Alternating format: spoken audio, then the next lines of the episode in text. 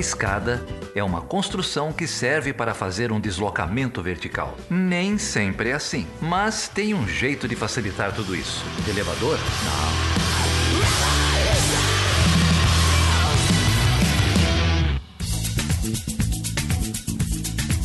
Seja bem-vinda e seja bem-vindo a mais um episódio do Chutando a Escada. Eu sou a Carol Pavese. E eu sou a Débora Prado. E estou acompanhada da Débora aqui de pernas pro ar ainda, Débora? Aham, uhum, mas vai passar. não é férias, né? É bom a gente esclarecer que não é férias, mas é, Débora sofreu um pequeno acidente. Aliás, esse foi um mês tenso, né? De Covid. Eu e Lara, você foi com o pé quebrado, mas vamos que passou. Que passou. Já passou, pior passou. Agora a gente vai curtir as festas juninas. Mas antes disso, nesse clima de frio, festas juninas, estamos aqui também com Minas, né, para rimar. É, e hoje a gente está super bem acompanhada, já preparando para outubro e na nossa campanha Vote em Mulheres. E hoje vamos então discutir esse tema sobre a participação das mulheres na política e vamos receber aqui a Bibiana Terra, que é mestra em Direito, com ênfase em Constitucionalismo e Democracia pela Faculdade de Direito do Sul de Minas. É, ela é especialista em Direito Internacional e especialista em Direito Constitucional também, formada em Direito pela PUC Minas, e ela vem hoje aqui falar conosco, também é professora, né, importante enfatizar, advogada da OAB, quem quiser desconto é, é, só falar que ouviu no podcast. E ela também é professora da faculdade é, da Escola Mineira de Direito, onde ela é professora do curso de pós-graduação em Direitos Humanos e Interseccionalidades, onde ela disciplina é super bacana de gênero, feminismos e direitos humanos. É uma leitura voraz uh, de livros feministas em geral e livros em geral, o nome já sugere, né, Bibiana? É, e apaixonada por feminismo e por direito, então ela publicou recentemente a sua dissertação é, que vem chamada Carta das Mulheres Brasileiras aos Constituintes, Movimento Feminista e a Participação das Mulheres no Processo Constituinte de 97, 88 e que é um livro que foi publicado pela editora Dialética. Depois a gente coloca o link aqui para vocês. Bibiana, é um prazer te receber, fico muito feliz, até porque a gente já se conhece da cátedra, né? A Bibiana participa comigo do projeto Jamonet da FECAP, onde eu coordeno o grupo de mulheres e meninas e a Bibiana é pesquisadora do grupo, então a gente já tem um histórico aí de trabalhos e sábados coletivos, mas dessa vez você veio falar da sua obra. Muito bom te receber. Sim, obrigada. Ai, perdão. Tranquilo. Viviana, obrigada por você ter topado o convite conversar com a gente. Minha conterrânea aí do sul de Minas. E, e parabéns pelo seu trabalho. Tô, a gente está bastante curiosa aqui para entender bastante né, mais né, sobre como se deu o seu trabalho de pesquisa de mestrado, o que, que você procurou desenvolver. Então, conta pra gente aí sobre a sua agenda de pesquisa, sua trajetória e sobre o livro, né? Que tem capítulos aqui super interessantes. A gente vai, vai destrinchando ele aqui para quem para quem está no, nos ouvindo, né? E é um tema super atual. A Carol falou, né? Votar em mulheres, votar em mulheres. Claro que a gente já, já não precisa nem for, é, reforçar, mas reforçando mais uma vez, mulheres feministas, né? que eu acho que é o, o recorte mais que necessário que tem essa pauta. E a Bibiana foi estudar isso e conta pra gente sobre a sua trajetória. Bibiana, obrigada mais uma vez. Imagina, obrigada, obrigada a você, Débora, professora Carol. Para mim é uma felicidade, uma honra estar aqui conversando com vocês, ainda mais esse tema que eu gosto tanto, né?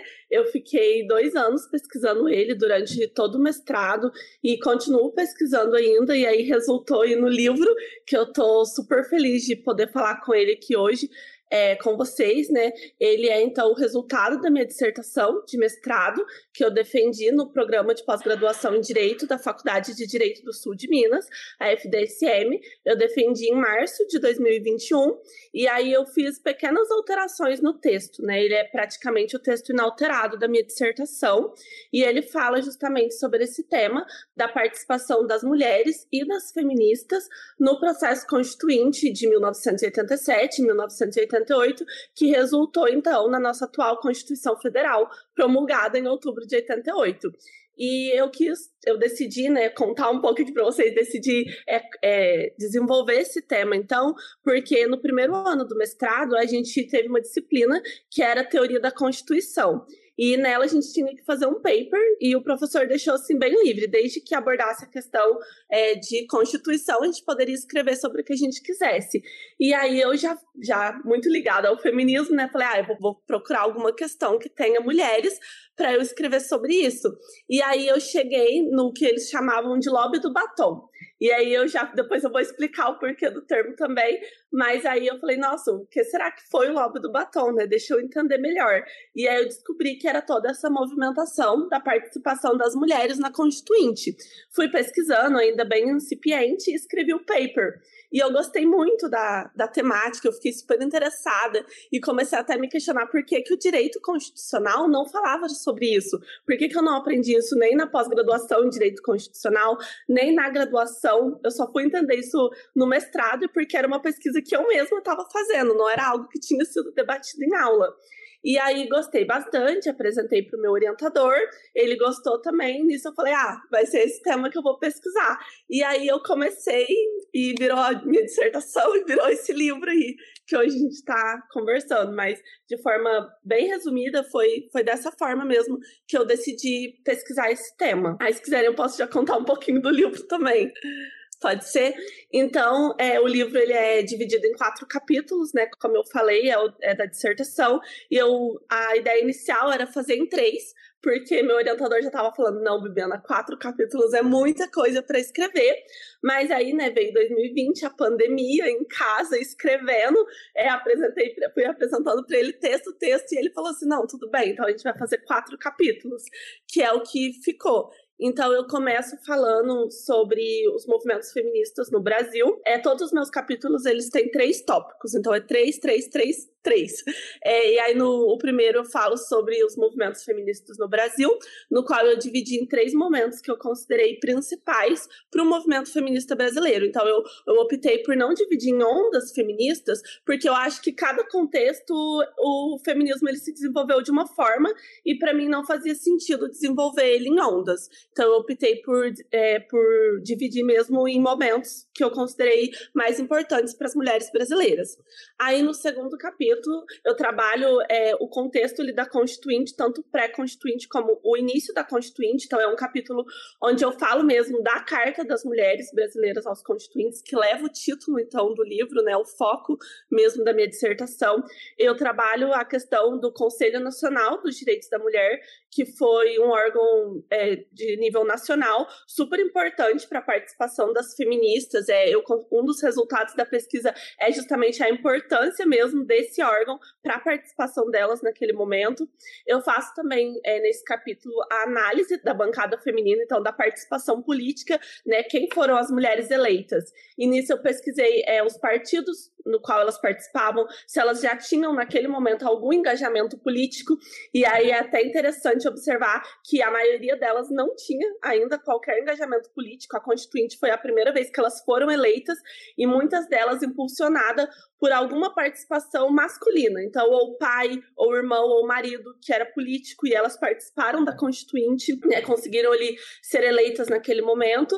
E também falo nesse capítulo sobre a abertura do processo constituinte. Então, quando se dá a abertura da Assembleia Constituinte no Brasil. Aí, o terceiro capítulo é o que eu costumo falar que é o capítulo que eu mais sofri, porque é o capítulo no qual eu fiz a pesquisa dos debates dentro da Constituinte. Então, eu me utilizei das atas da Constituinte, que ficam disponíveis no portal da Constituição Cidadã, e eu li mesmo os debates, as participações delas, as reuniões dentro do Conselho, e claro, nisso teve o recorte de gênero, né, porque foram quase dois anos de trabalho constituinte, então seria é, impossível ler tudo para uma dissertação de mestrado mas eu, eu selecionei alguns que eu queria, que eu achei que tinha, que eram mais relevantes para discutir a participação das mulheres, e aí foi isso que eu fiz nesse capítulo, foi analisar todos esses debates, quais que eram as temáticas que tiveram entraves para elas, e aí eu pude perceber, trouxe isso como resultado no quarto capítulo. Caí no quarto, que é para finalizar, eu começo falando, então, é, a partir dessa análise dos debates, o que, que elas alcançaram? Quais que foram, então, as temáticas principais? E quando eu fiz essa análise do que, que elas alcançaram, eu falei assim: bom, tiveram coisas que elas não alcançaram, então eu também vou pesquisar isso. Aí o quarto capítulo é o que elas alcançaram, o que elas não alcançaram, né? Então, o que que tá e o que não tá previsto na Constituição Federal de 88. E por fim, eu ainda falei sobre o constitucionalismo feminista, porque depois de to todo esse estudo, quando eu cheguei no final e eu sentei para ler minha dissertação, eu senti falta disso, tanto que não era nem não estava nem planejado falar sobre constitucionalismo feminista na minha dissertação. E assim, no mês que era o mês final, eu ia entregar a dissertação. Eu falei, bom, deixa eu fazer aqui a leitura, né, para ver se tá tudo certo. E cheguei na última parte, eu falei, eu preciso falar de constitucionalismo feminista. E eu lembro que, assim, faltava três semanas para entregar, e eu falei, eu não vou nem falar isso pro meu orientador, eu vou escrever e vou mandar para ele. E aí eu escrevi, mandei, e ele falou assim, nossa, realmente faz sentido. E aí, dessa forma, é, falei assim, bem resumida, né? Só para fazer, abordar aí mais amplo todos os capítulos, mas aí o final ele o texto finaliza com o constitucionalismo feminista, porque ele já existe, mas aqui no Brasil eu tive a compreensão, então é um dos resultados aí da pesquisa, que é a partir da participação das mulheres na Constituinte que a gente pode falar sobre um constitucionalismo feminista brasileiro. Joia. Bom, super completo e vai ser um desafio a gente conseguir contemplar em um episódio toda essa riqueza que tem dentro do livro. Mas eu gostaria de começar justamente, então acho que a gente pode dividir, inclusive, nesses, nessas partes que você propôs no livro, na estrutura do livro.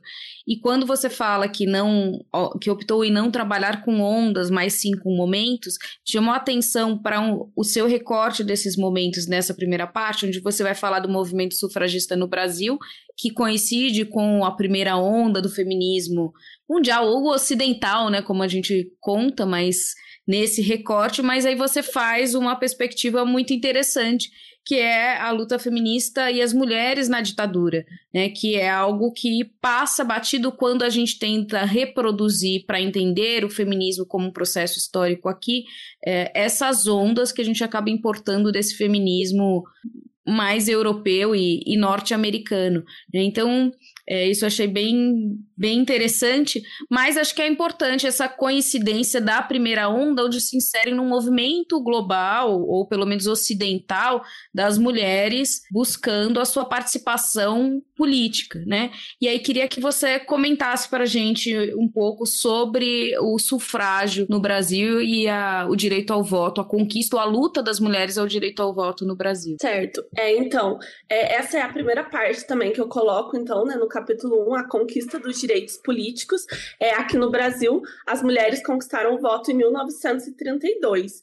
Mas antes disso, a gente teve quase quatro décadas de movimentações sufragistas até, de fato, alcançar esse voto, né?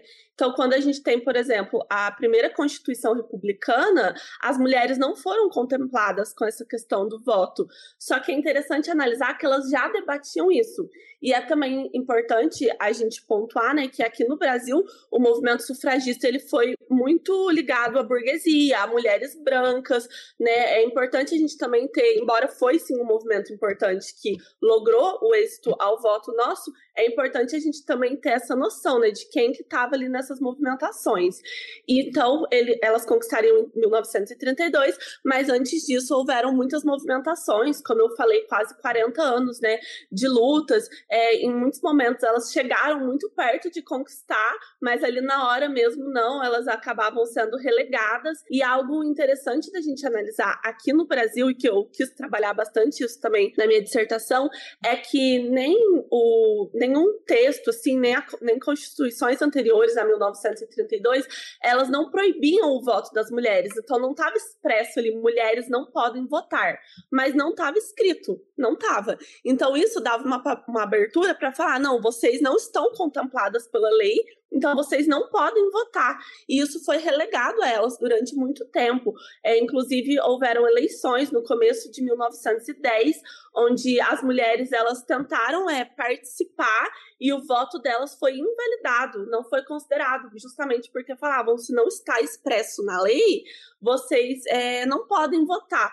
E eu acho até significativo falar isso agora, na hora que eu for falar da parte das subcomissões, eu volto a falar sobre isso, que é significativo falar sobre essa questão de estar expresso, de estar escrito na lei. Porque se o seu direito ele não está ali é, escrito, muitas vezes isso dá abertura para falar que você não está contemplado por aquela lei, que é o que, aconte o que aconteceu naquele momento no movimento sufragista.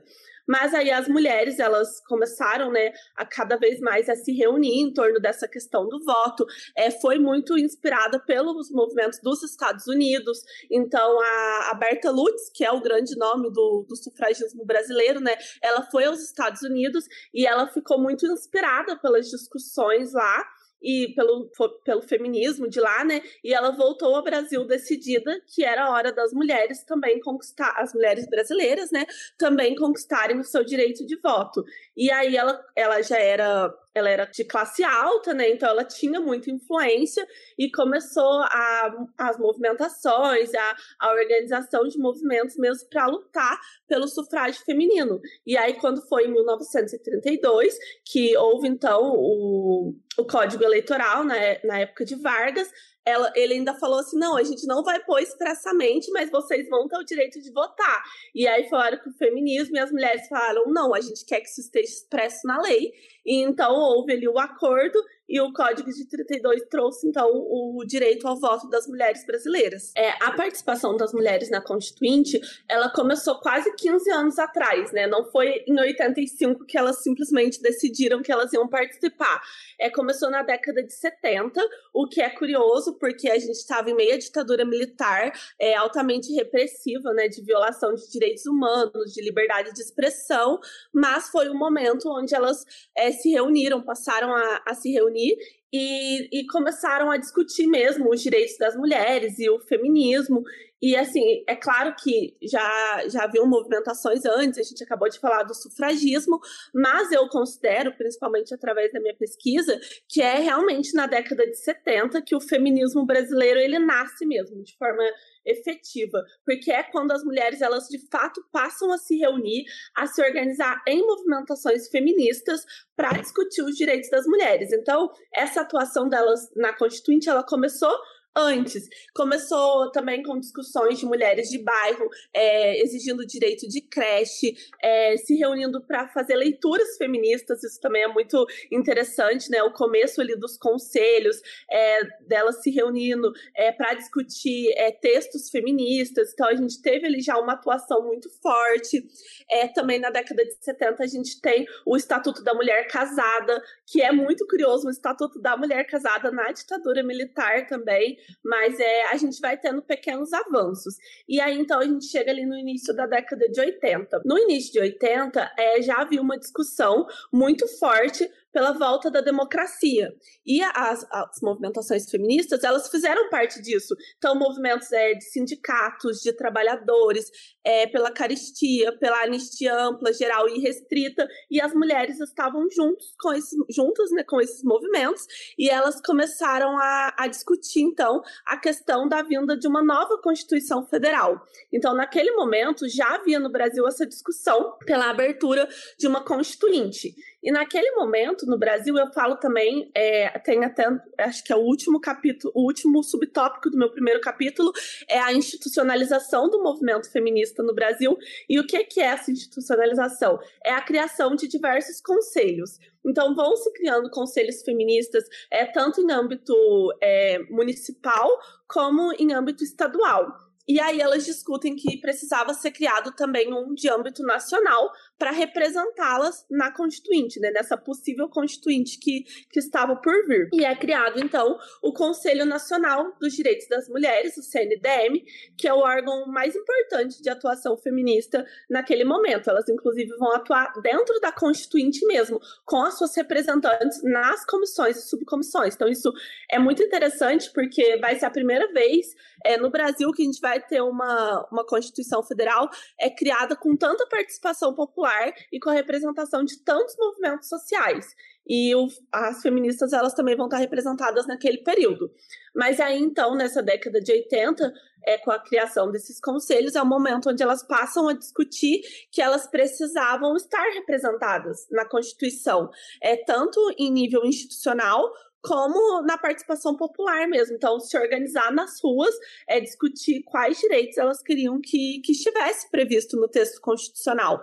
E de toda essa atuação delas, que resultou, então, no Conselho Nacional, também vai resultar no documento chamado Carta das Mulheres Brasileiras aos Constituintes, que leva o título do meu livro e que, inclusive, algumas feministas, como a Jaqueline Pitangui, a Célia Regina Jardim Pinto, que são é, feministas aí da vanguarda, elas afirmam ainda hoje que essa carta é o documento mais importante, o documento feminista mais importante do Brasil. E é um documento ainda muito oculto, né, muito invisibilizado, para dizer melhor, que muita gente ainda não, não conhece.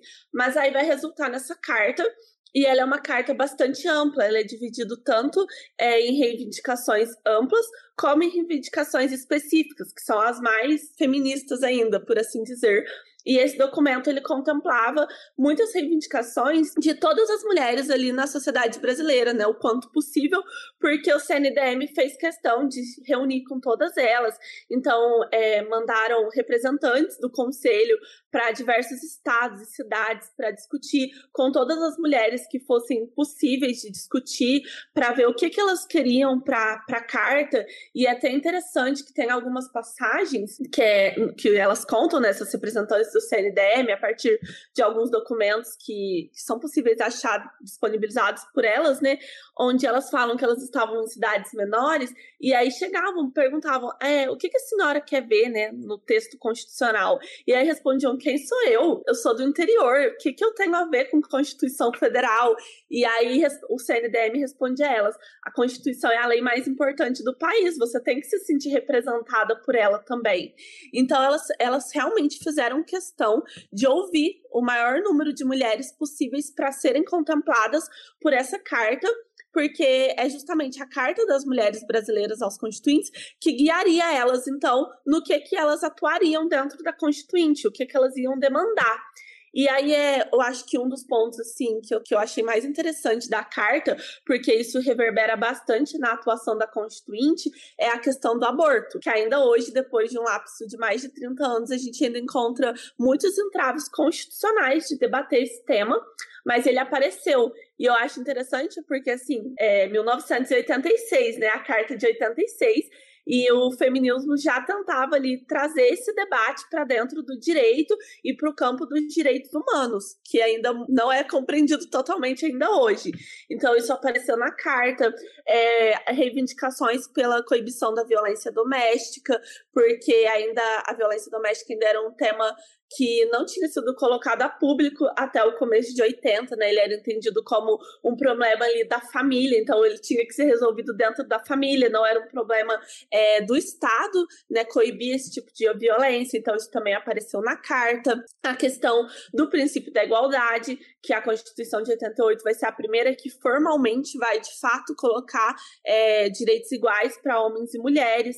Então, todas essas questões, elas apareceram na carta a partir de discussões das feministas com as mulheres, para que isso, então, fosse é, debatido dentro da, da Assembleia Constituinte. Então, você assim, acha que eu até falei bastante, Débora, aí na sua pergunta eu expandi bastante, mas é porque todas essas questões, é, juntas, elas fazem a gente compreender, então, a atuação das mulheres e das feministas para o momento constituinte. Então, eu acho isso muito interessante de analisar, porque não foi simplesmente uma, uma percepção ali que ah, a constituinte é, vai vir uma nova constituinte, vai abrir um novo processo, vamos é, eleger mulheres para elas atuarem ali. Mas não, antes disso já estava se criando uma consciência é, feminina e feminista de que elas precisariam atuar naquele momento. E isso, o resultado da minha, um dos resultados da minha pesquisa é justamente que isso se deu por conta do CNDM. Então elas têm essa percepção através de um conselho feminista que fala é uma nova Constituição Federal e é o momento da gente aproveitar para garantir os direitos constitucionais das mulheres. Bibiana, é, quando você estava falando, né, você trouxe muitas vezes o, o papel do conselho, e aí eu queria explorar um pouco mais com você essa formação do conselho e como ele se insere na sociedade daquela época. Porque hoje, se nós quando nós pensamos em organizações feministas, são extremamente marginalizadas dos movimentos sociais em geral, inclusive dos movimentos mais progressistas, né? É, e a agenda feminista sempre acaba ficando em segundo plano quando a gente pensa nas defesas dos direitos, os de direitos das mulheres acabam ficando também é, escanteados da lista de prioridades dos principais partidos, né? Então há uma dificuldade da gente dar um protagonismo a essa, a essa agenda e a esses movimentos hoje, depois de tanto tempo de construção da luta das mulheres no Brasil. É, quando você falou da força desse conselho, eu fiquei tentando imaginar e, e curiosa para saber mais sobre como foi a criação desse conselho e como que espaço que ele teve na sociedade naquela época. Porque eu imagino que também, assim como hoje é difícil qualquer tentativa de uma mobilização maior é, das mulheres, na época, talvez a dificuldade fosse ainda maior, né? Então, assim, é, por que surge esse conselho? Por que não dentro dos movimentos sociais que já existiam? Né? Você mencionou a questão da, da participação das mulheres na ditadura, e aí isso é um, episódio à parte, que aliás a gente já tem, tem pensado em fazer há muito tempo, né, Débora? Mas, de qualquer forma, é um movimento paralelo que imagino eu também que não tinha grandes espaços nos movimentos de resistência daquela época. Então, é, o meu. A minha hipótese é que esse conselho se desenvolve de uma forma paralela aos movimentos sociais mais mainstreams e, e, dominantes e que provavelmente não recebeu tanta atenção assim naquela época, né? Queria que você uh, explicasse um pouco essa tensão uh, na criação, nesse processo histórico e também quem compunha esse conselho, né? Porque é, falar de Constituição e de direitos também é algo muito essencial, mas por outro lado é uma discussão, principalmente quando a gente vai falar da constitucionalidade de projetos de leis, é um debate extremamente elitizado que poucas pessoas têm acesso acesso a ele. Né? Então, imagino também que esse conselho, até para ter essa capilaridade que você mencionou, não tenha sido um movimento que surgiu da base, mas sim um movimento de uma elite, assim como o movimento do sufrágio. Né? É, então eu queria que você explorasse um pouco quem são essas mulheres que compunham, mas esse perfil primeiro do histórico desse conselho, porque é algo muito interessante que a gente desconhece, inclusive quando estuda feminismo no Brasil, ele passa quase que nota de rodapé, né? Sim. Sim, ele passa quase despercebido, né? Então, é, o CNDM, né, o Conselho Nacional dos Direitos da Mulher, ele seria de fato criado em 1985. Mas é, o que ensejou essa criação, é, antes disso, era porque, como eu falei, já haviam é, alguns conselhos de nível municipal, nível estadual, é, os primeiros estados a criar conselhos das mulheres, então foi Minas Gerais, São Paulo e Rio Grande do Sul. Aí Rio de Janeiro também, foram os quatro primeiros estados que começaram a criar. 下 Mas, né, é, elas começaram a perceber que diante do, do tamanho do Brasil, é, não bastava que tivessem só é, alguns conselhos estaduais, elas precisavam um conselho que pudesse reunir todas elas, representantes de todo o Brasil, que estivessem ali unidas para terem uma pauta conjunta do que, que elas achavam que era o melhor para as mulheres naquele momento. E diante disso, elas passam então a discutir sobre a criação de um conselho nacional.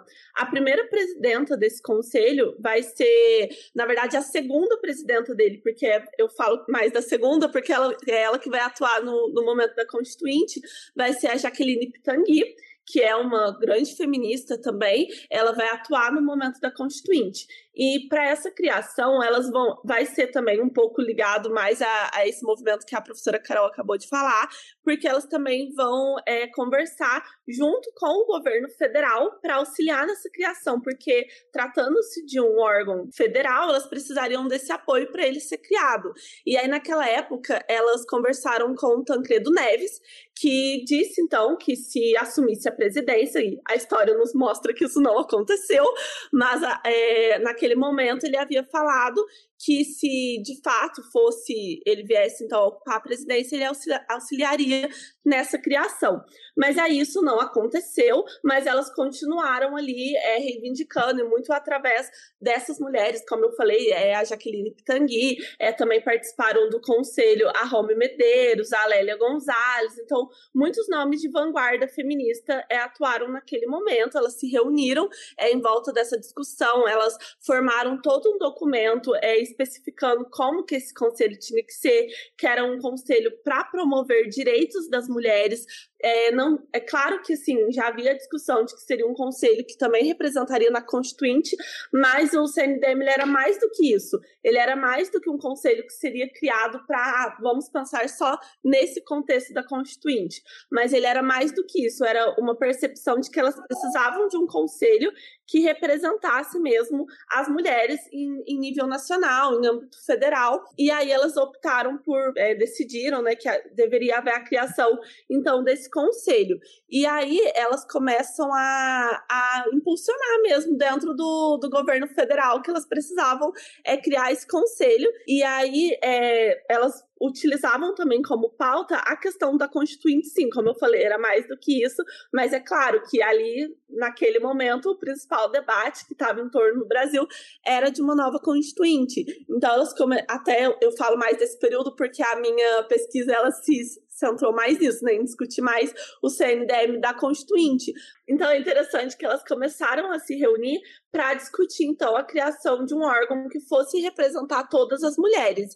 E embora a Constituinte ela não fosse a pauta principal da criação do conselho, ela era a pauta principal que tinha no Brasil naquele momento, porque se discutia muito sobre então a vinda de uma nova Constituição Federal, e aí elas discutiam que elas precisavam então de um órgão que representasse elas na, na Constituinte. E igual eu falei, né, é, faz parte da minha pesquisa é analisar os debates dentro da Assembleia Constituinte. Então eu fui nas atas e li mesmo o que estava sendo discutido lá dentro das comissões.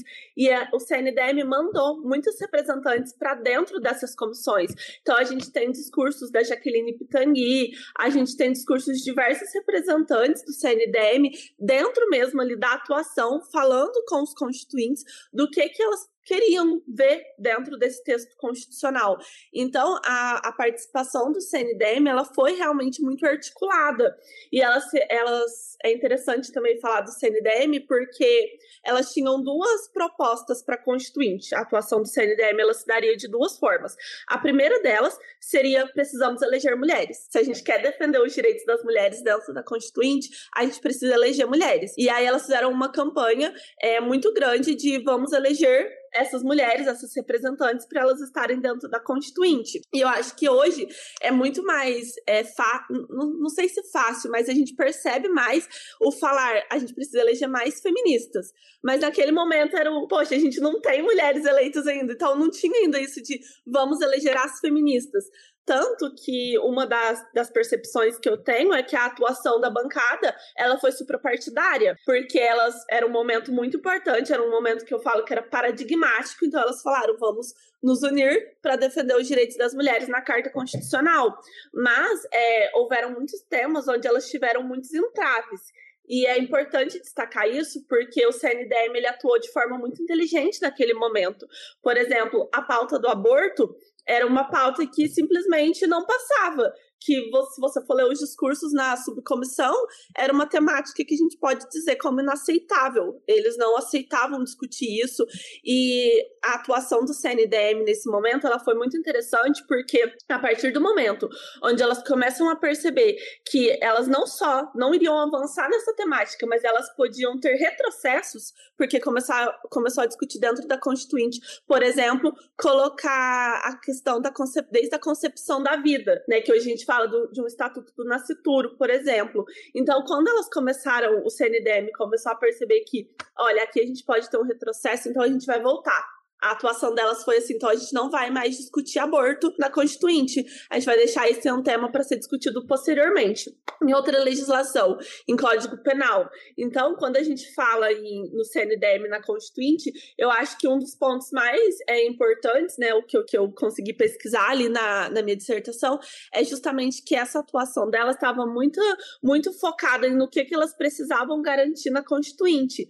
Tanto é que, se vocês forem pesquisar a história do CNDM, passada a década de 80, passada a Constituinte, o Conselho perde fôlego. Ele não teve mais uma atuação ampla.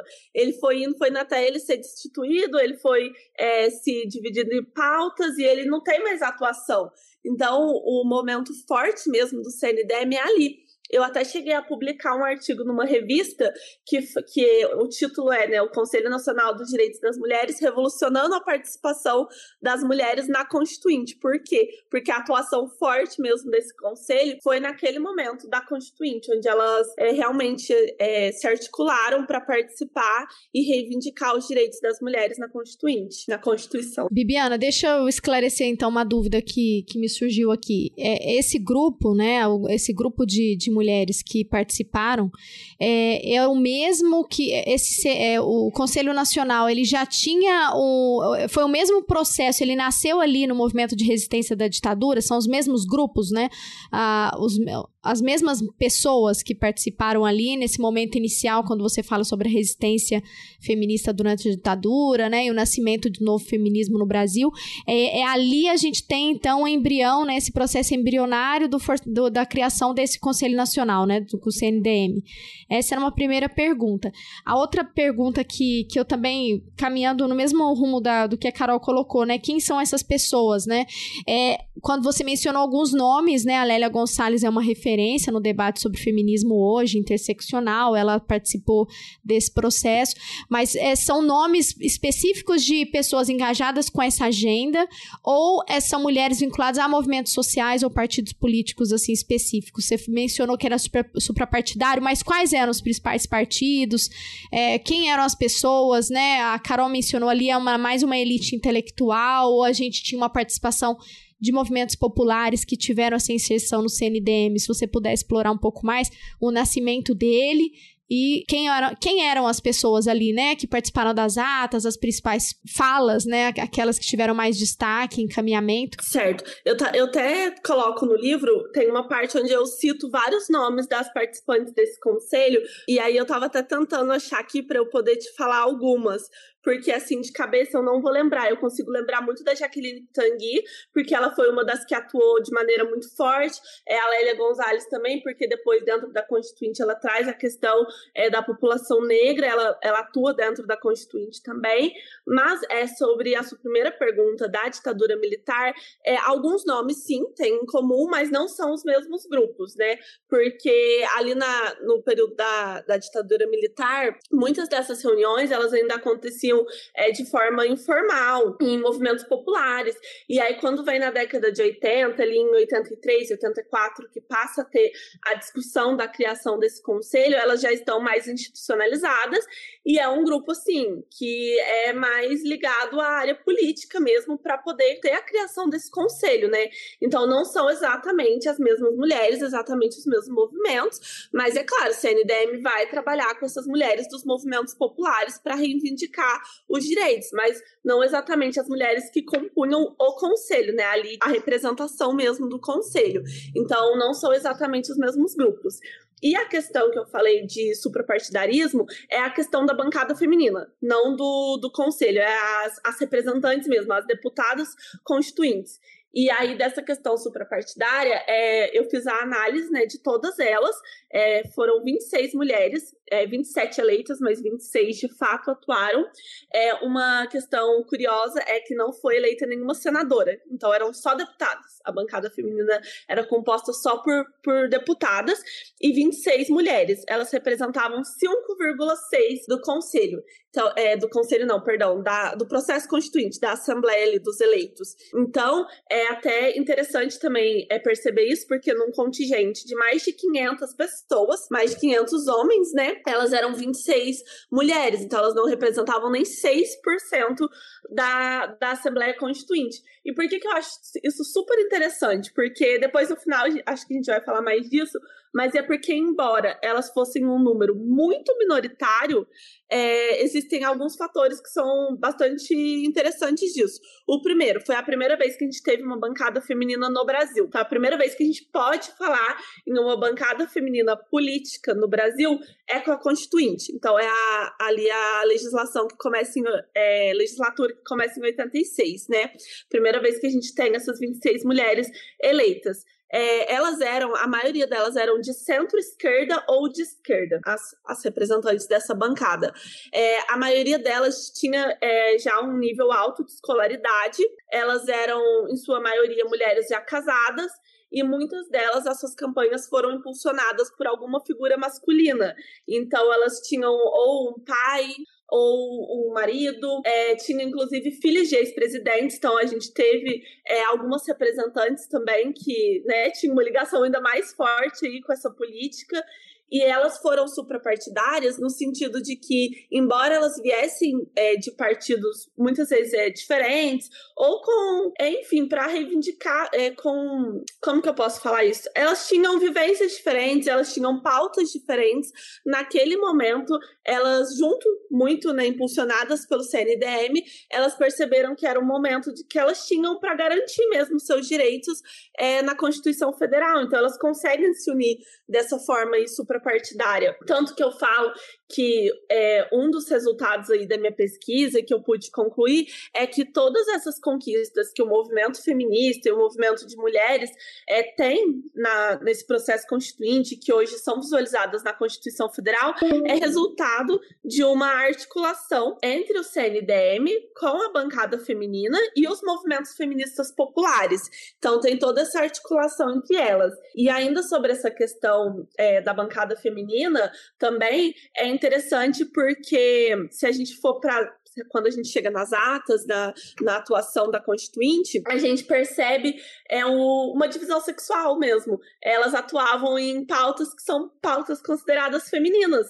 Então, elas iam discutir aborto, elas iam discutir trabalho doméstico, é, garantia das mulheres. E aí você vai, por exemplo, para uma comissão orçamentária e você não tem mulheres discutindo, porque são temas supostamente masculinos, né? Supostamente debatidos apenas por homens. Então, é, tudo isso tem também essa atuação do CNDM, porque as mulheres elas não ficavam, elas não atuavam ali sozinhas, isoladas. Então, sempre tinha uma representante do CNDM, é, houveram representantes representantes da OAB mulheres também, que foram atuar é, ali dentro é, da, ali dentro da Constituinte, né? Então, tudo isso faz parte dessa articulação que é feminista e que é das mulheres. E um último ponto que eu também queria destacar sobre essa questão da bancada, que eu acho sempre super relevante falar, é que uma bancada feminina, ela não é uma bancada feminista. Então, são coisas diferentes. E a atuação das mulheres, o que eu pude perceber é que foi uma bancada feminina, porque muitas delas não se identificavam como feministas e chegaram, inclusive, a falar em plenário: não sou feminista, sou representante das mulheres, não sou feminista. Então, assim, até naquele momento a gente percebe o estereótipo da palavra feminista, né? E, e algumas das. É, agora eu não vou saber te falar o nome exato, né? Porque foram muitas mulheres, foram muitas pesquisas, mas eu lembro que teve uma constituinte em específico que ela falou em plenário: é, não sou feminista, sou feminina, sou casada, tenho filhos, não sou representante do movimento feminista, mas entendo a importância de debater os direitos das mulheres nessa casa. Ela ainda fala desse jeito.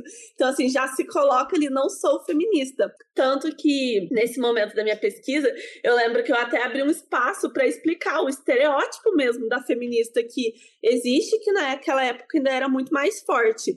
Mas apesar, eu, eu fico falando todas as questões, né? Mas apesar de tudo isso, para mim o mais interessante é que, embora todas as divergências, tanto vivências como partidárias, elas realmente conseguiram se unir ali naquele, no que denominaram elas de lobby do batom, né? E, e atuar naquele momento na defesa dos direitos das mulheres. O Chutando a Escada conta com apoio financeiro dos seus ouvintes. Para saber mais, acesse chutandoaescada.com.br barra apoio.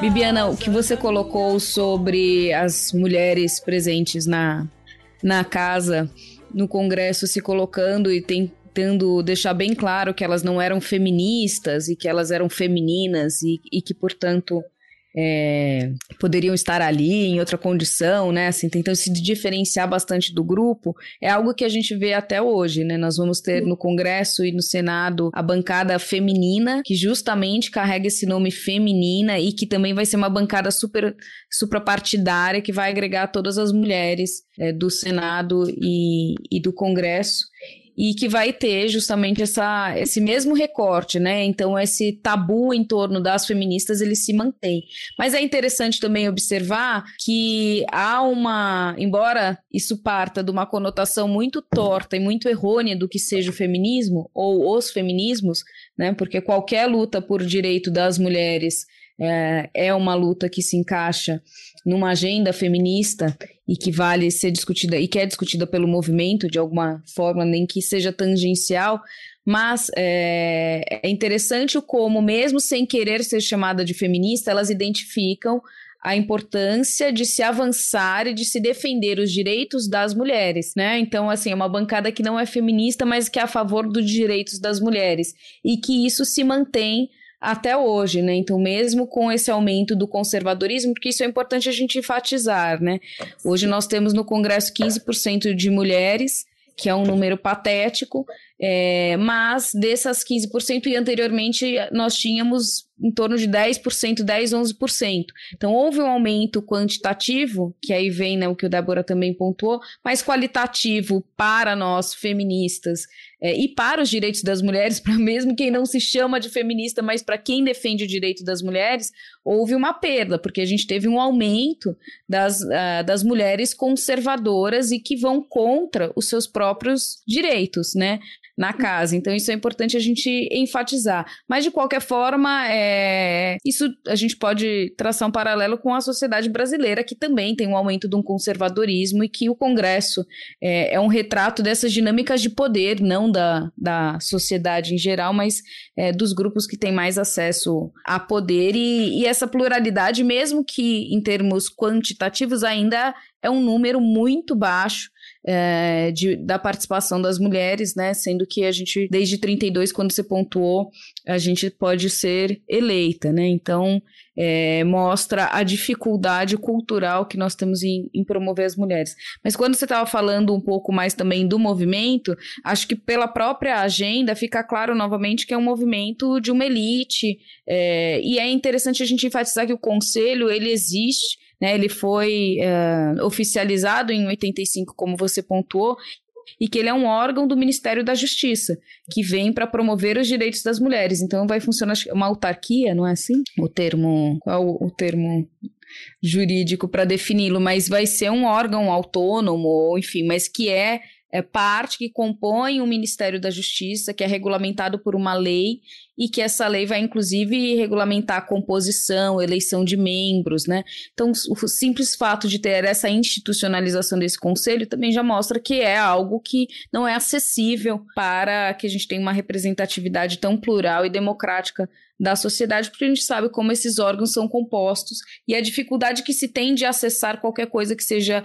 institucionalizada e associada ao Ministério da Justiça é, nesse escopo, o que não tira o mérito também é, do conselho, né, como você, você enfatizou. E acho que também em paralelo, já que nós viemos das relações internacionais, esse movimento da década de 70, a gente vai ter também com o Congresso Internacional das Mulheres, promovido em 75 pela ONU, Mulheres. Então há uma articulação, essa ideia de institucionalizar organizações de defesa da, dos direitos das mulheres, ela vem num movimento também global, dessa governança global e da inserção inserção tardia da agenda das mulheres num numa agenda multilateral e em outros movimentos. Inclusive, as mulheres participam desses, né, as brasileiras participam desses eventos da ONU e da, da formação do que vem a ser depois ONU Mulher. Então, há uma replicação também de um, um movimento global nesse sentido, né? Então, não é. E talvez, novamente, isso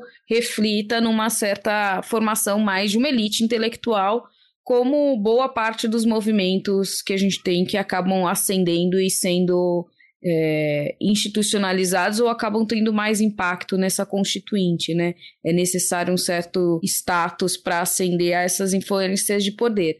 Mas aí, para a gente poder ir caminhando para a Constituinte também em função do nosso tempo, a minha pergunta é: ok, se as mulheres não estavam no Congresso e ainda não estão, que acho que é uma pergunta para hoje, como se fazia para se ter uma Constituição?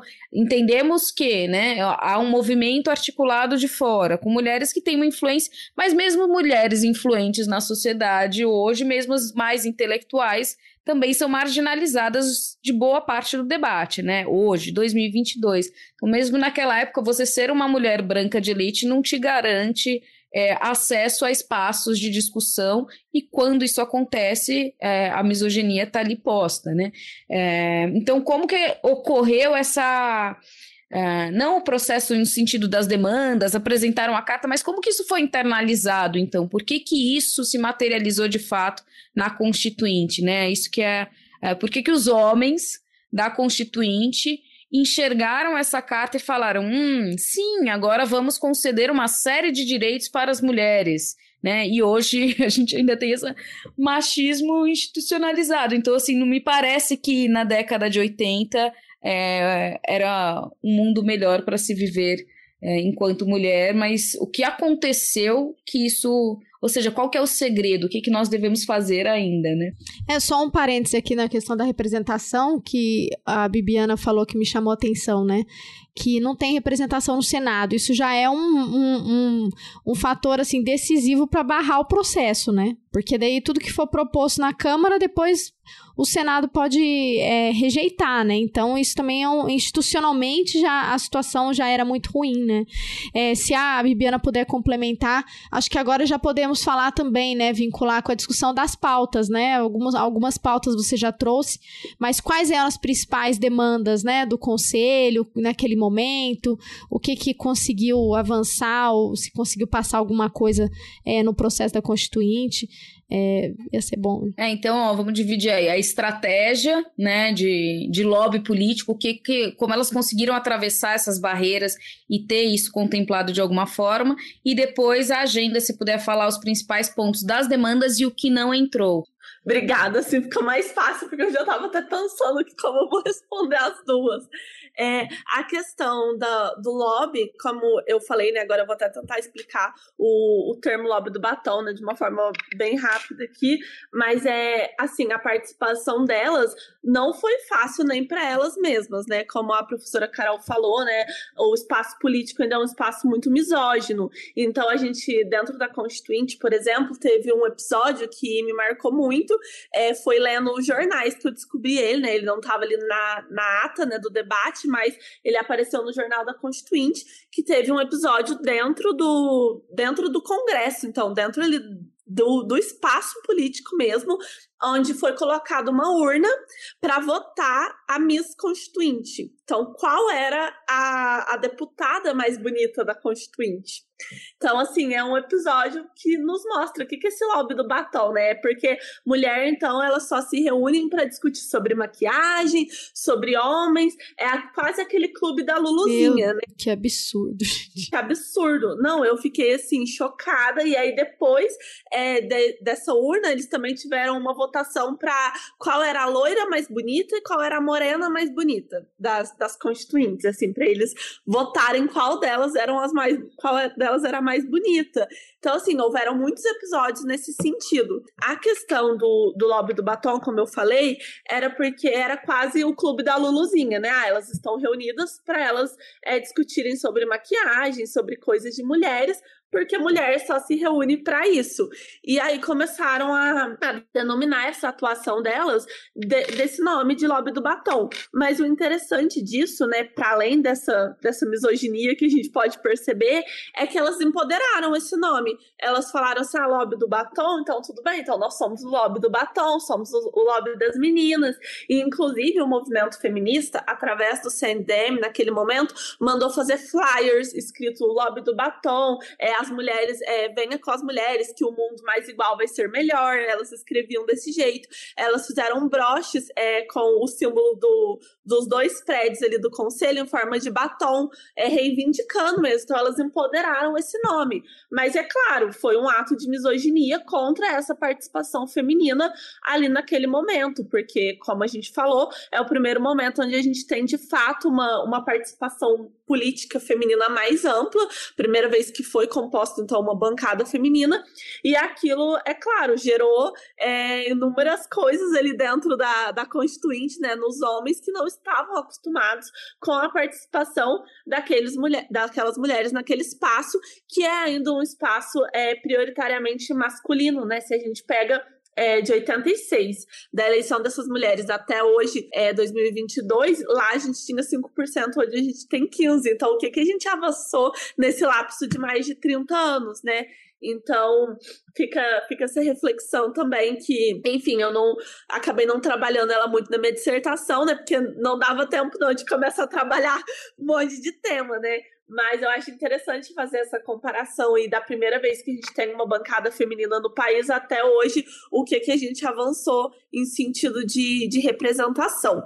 É, eu não sei se eu respondi tudo, Carol. É, se quiser que eu fale mais alguma coisa, eu vou passar para a parte da Débora, que era a questão das pautas, né, Débora? Do que que que foi mais discutido. Então, sobre essas pautas é, dentro da Constituinte, de, dessa atuação delas, é, elas foram muito guiadas pela Carta das Mulheres Brasileiras aos Constituintes. Tanto que no meu último capítulo eu faço uma análise né, de tudo que foi conquistado e do que não foi conquistado por elas, para fazer realmente um levantamento.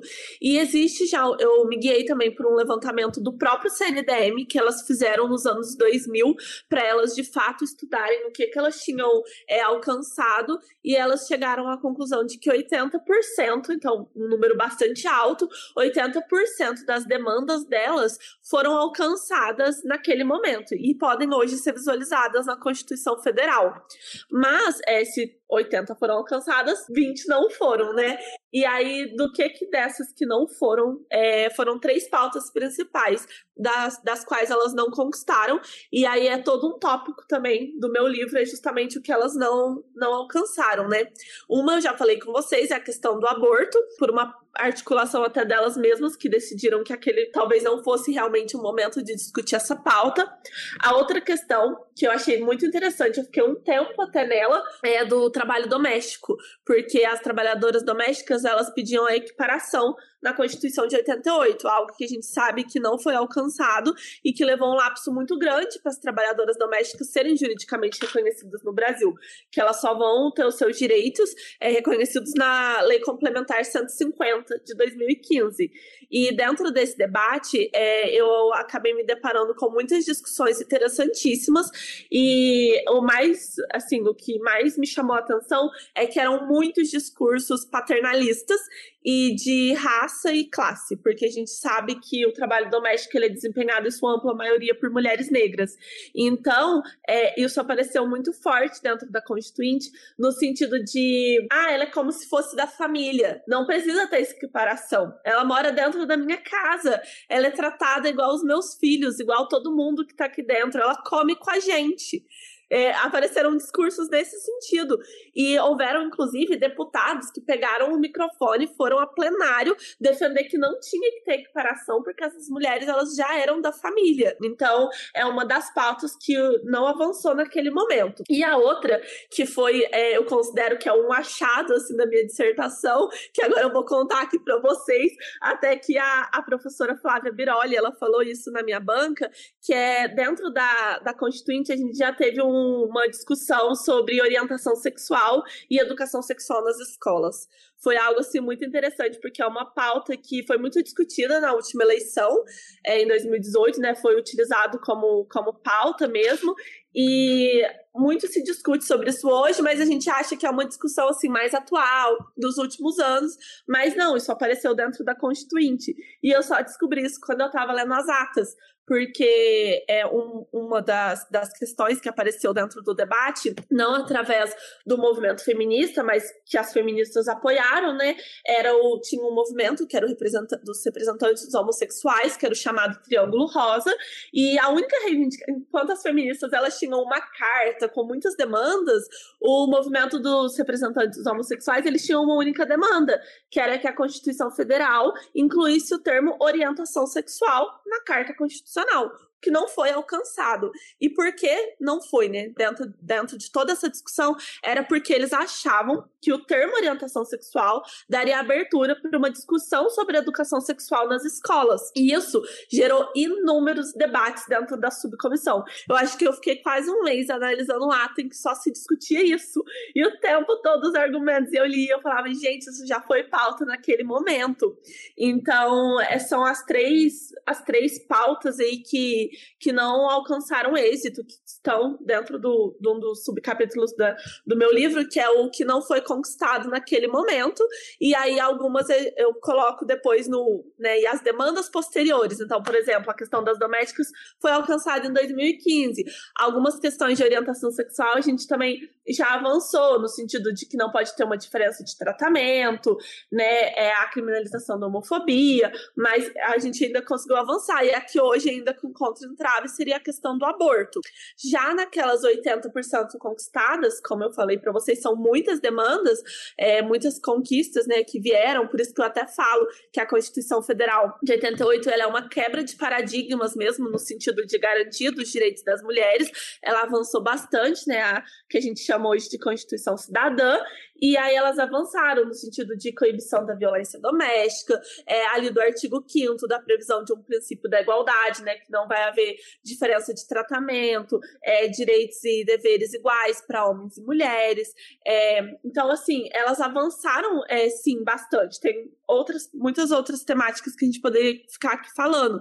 Por isso que eu digo que foi um resultado, sim, muito positivo, porque se isso tá, tá ali na Constituição Federal, isso está resguardado no texto constitucional, dá uma possibilidade de abertura para novos diálogos, para garantia de outras leis. Então, isso é é bem importante, né? Também a questão é, das mulheres casadas, é muito se avançou, porque existia uma desigualdade muito grande, né? Que o marido tinha, né, aquele, aquele poder ali, familiar. Então, em todas essas questões, a Constituição Federal de 88 ela conseguiu avançar bastante. Bom, Bibiana, é, acho que a gente vai ter que te chamar de novo aqui para vir pós eleição para a gente fazer um, um balanço também e continuar a conversa.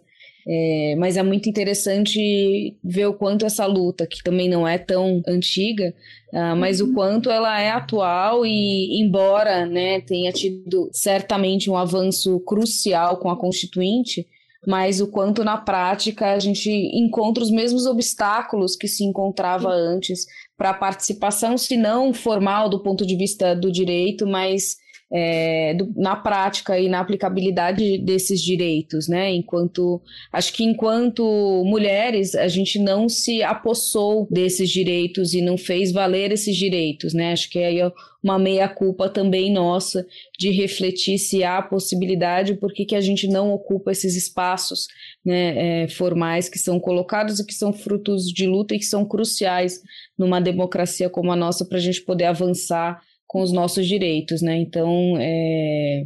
aí volta para a questão da necessidade de trabalho de base também, né? Mas super interessante, é... parabéns pelo trabalho, né? Como você colocou no início, Uh, são agendas que somem, a narrativa some, né? É interessante como a história em todas as áreas você vem do direito, e para a gente é uma área, um território um pouco desconhecido que a gente tem, tende a fugir às vezes, inclusive, mas o quanto em todas as áreas do conhecimento há esse apagamento não só dos nomes, mas da história das mulheres, né?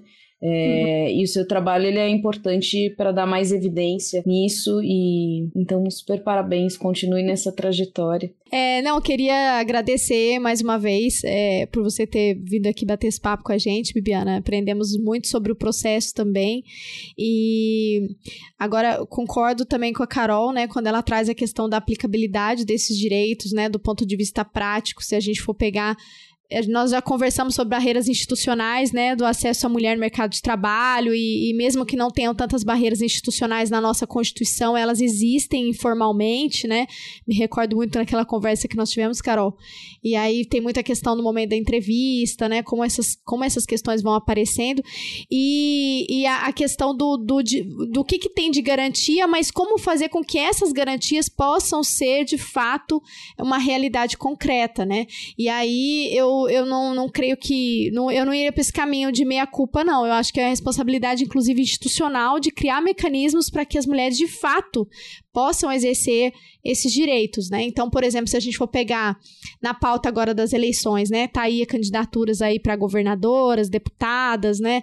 É, eleição presidencial, discussão é, de mulheres também, né? Uma mulher, mas veio com uma pauta extremamente mais conservadora e aí a gente tem uma só pré-candidata, né? Mas é, tem, existe toda uma, uma estrutura patriarcal que impede o exercício desse direito, né? Então a gente tem a discussão das cotas que tentou, de alguma medida, é, permitir com que as mulheres possam se candidatar, né, em financiamento de campanha, é, mas é, uma, é, um, é, um, é um problema extremamente complicado, né? Então, a gente pode depois é, explorar num outro bate-papo, né, essa questão do sistema de cotas, as dificuldades, é, teve os escândalos lá das mulheres laranjas nas candidaturas anteriores, né?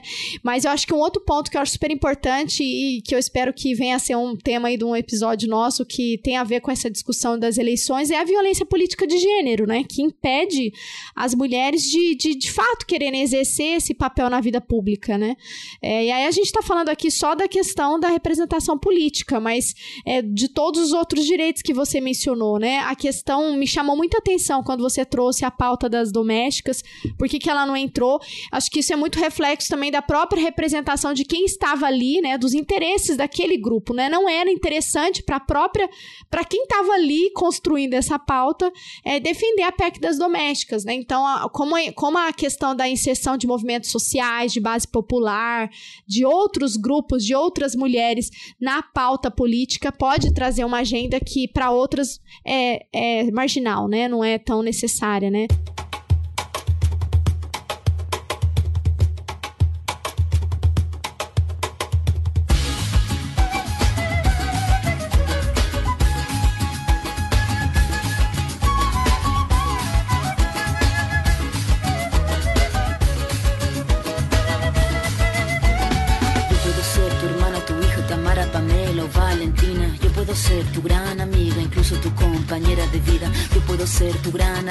La que aconseja y la que apaña. Yo puedo ser cualquiera de todas, depende de cómo tú me apodas. Pero no voy a ser la que obedece porque mi cuerpo me pertenece. Yo decido de mi tiempo, como quiero y dónde quiero. Independiente yo nací, independiente decidí. Yo no camino detrás de ti, yo camino de la para ti. Mas enfim, muita coisa pra gente conversar. Eu aprendi bastante com você também. Tenho certeza que quem nos ouviu, é, as ouvintes, os ouvintes também aprenderam muito. E espero que a gente venha para conversar mais. E se você a gente esqueceu de abordar alguma outra coisa, eu achei incrível a questão da Lélia Gonçalves. Não sabia que ela tinha participado dessa pauta. Fiquei curiosa para ver, porque você mencionou aqui que esse debate da interseccionalidade veio mais por ela, né? Ainda a questão da, de raça e gênero, e, e gênero, né? Mas a discussão de sexualidade ficou nesse, nesse debate que a gente ainda continua travado, né? Até hoje, mesmo com alguns avanços. Mas se a gente esqueceu de perguntar alguma coisa, você achar importante alguma coisa trazer pra gente, por favor, Não. tá com você. Não, foi ótimo, foi ótimo. Eu tenho só que agradecer mesmo. Foi uma felicidade, um prazer participar. E só pontuar o que a Débora falou agora no final da questão da violência política de gênero, é uma questão que eu gosto bastante também. Não apareceu no meu trabalho, né? Porque no Brasil a lei é do final de 2021, então é, não apareceu, mas eu até escrevi recentemente com uma colega um artigo é sobre essa questão e vai ser a nossa primeira eleição que a violência política de gênero é crime, né? Então eu já quero até ver o que, que vai acontecer, como essa lei vai, se vai ter alguma atuação aí para esse ano ou não. Acho que tem. Tô bem curiosa para saber o que, que vai acontecer nessas eleições, mas com esperança também. É, mas sobre o livro é só agradecer mesmo, fiquei super feliz com a oportunidade de estar aqui falando sobre, sobre ele, sobre esse tema que eu gosto bastante. Eu escrevi muito sobre ele, então é, eu pesquisei assim realmente bastante, porque eu acho que é uma temática que nos toca profundamente, né? A gente consegue, a partir dele, do que aconteceu ali na década de 80, a gente consegue é, formular inúmeros temas para serem discutidos hoje.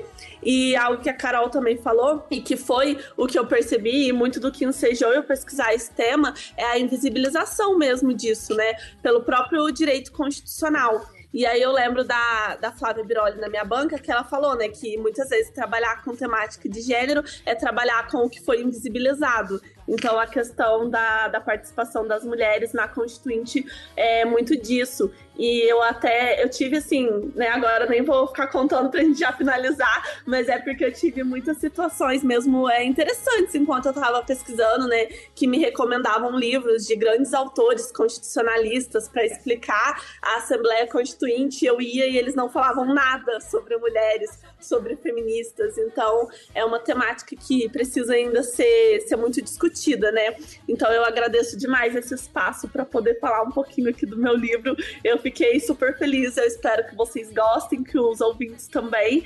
E realmente só agradecer aí a Carol e Débora. Muito obrigada. Foi um prazer. A gente vai colocar o link aqui depois pro livro. Vende e-book na Amazon, dá para comprar diretamente com a Bibiana. Então, Sim. também patrocinem pesquisas assim, que é, é fundamental.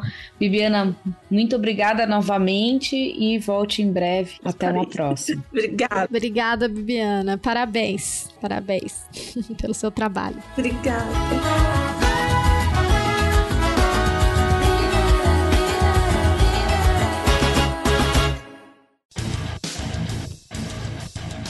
Você acabou de ouvir mais um episódio do Chutando a Escada. Para apoiar, acesse chutandoaescada.com.br barra apoio.